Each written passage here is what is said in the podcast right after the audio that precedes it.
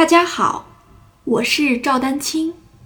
二零二二年二胡公益课已开启，获取公益课视频，请添加我的微信号 y i n y u e d a n q i n g，即音乐丹青的全拼小写字母。感谢大家支持。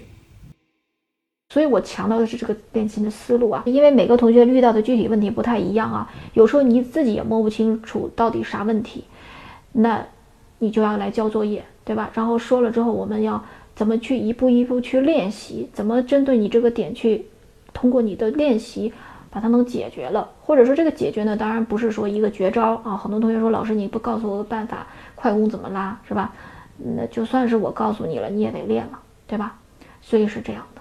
所以它跟你投入的时间其实并没有太大关系，关键是我们要有一个比较正确的练习的思路，啊，这个是特别关键、特别重要的，尤其是到了就是中级以上，也就是说三四级以上的水平的同学，啊，初级可能你你用什么样的方法都能拉好，但是你到了三四级，一旦有了换把、有了柔弦、有了快攻之后。你就会发现层出不穷的问题，你不一个一个去解决，它就永远堆在那儿。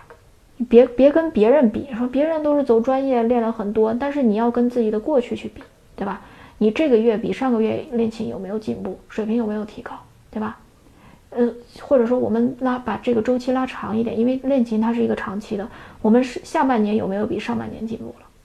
你你自己如如果觉得有进步，那就是有效果。你自己都觉得好像好像说不上来，那就是没有进步，对吧？那没有进步，我们就是需要从学习的方法、从练习的方法、从这个练习的思路上去调整。啊，它不是一个单纯时间多少的问题啊。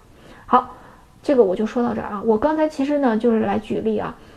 同样是练习的时候啊，大家记住一个原则：慢练的时候，你可以把这个音拖得无限去长，但是音和音之间的所有的动作，包括手指交替的动作，包括右手换弓的动作，对吧？包括换把的动作，这个曲子没有柔弦，也没有其他的，我们就不说了。就我刚才说的这几个，你看看你有没有注意到？